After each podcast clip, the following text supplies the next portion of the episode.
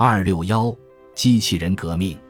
民间传说和小说对于模仿人类行为方式的类人表现有着普遍的迷恋，像魔法师的学徒皮诺曹和科学怪人法兰根斯坦这些故事，像希伯来传说中的有生命的假人和人手马身的怪物，还有像 R 二 D 二和 C 三 PO 哈尔这些角色，都反映了这种兴趣。随着现代工程技术和认知心理学的出现。机器人技术从神话和科幻小说发展为十分严肃的科学事业。开创性工作是由两个英国科学家做出的，他们是阿什利和沃尔特。阿什利设计并制造出一个能保持较好动态平衡的电子电路，沃尔特为动态平衡装置增加了灵活性，让它可以在一定的亮度之下追寻光线，要是高于那个亮度就避开光线。要是没有光线，就四处转动搜寻光线。这些具有象性的机器模拟昆虫、植物或低等动物所展示出来的生命早期发展阶段的属性。下一步将要改造发展的机器人，在约翰霍普金斯大学装配，世人称之为霍普金斯兽。它依靠自己的能量移动位置，完全自给自足。它依靠声纳四处漫游，它的感知系统由感光细胞、电路模板、透镜和电路组成。所有这些设计只有一个目的，就是要侦测到电源插座的盖板。一旦它看见一个，它就试着把自己的插头形状的手伸进去。这种漫游式自动真空吸尘器最近已经上市。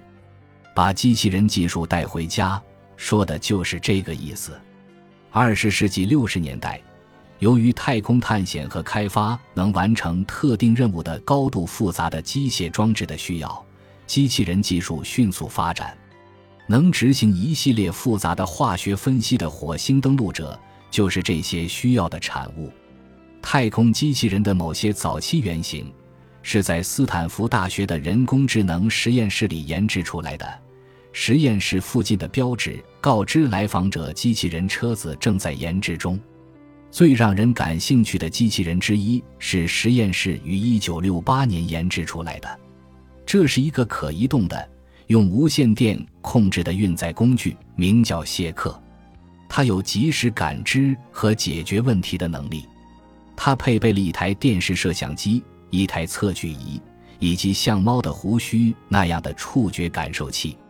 所有这些装置把感觉信息传输给一台装有各种程序的计算机，由它来分析输入信号和计划后续行动。其目标是要操纵机器人的周围环境。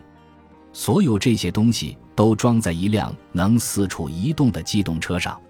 感知系统包括一台电视摄像机，它把图片还原成线条，然后再转换成现场中重要的区域或物品。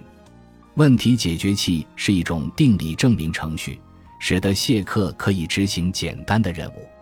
后来，一个新型机器人弗兰克取代了谢克。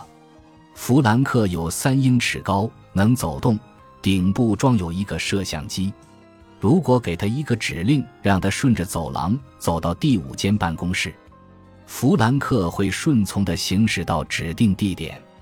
一些最为高级的机器人是 NASA 制造的，这些机器是相当特殊的装置，用来搜集和分析临近行星的土壤样本，维修空间站，以及在对人类而言过于严酷的环境下从事科学实验和观察。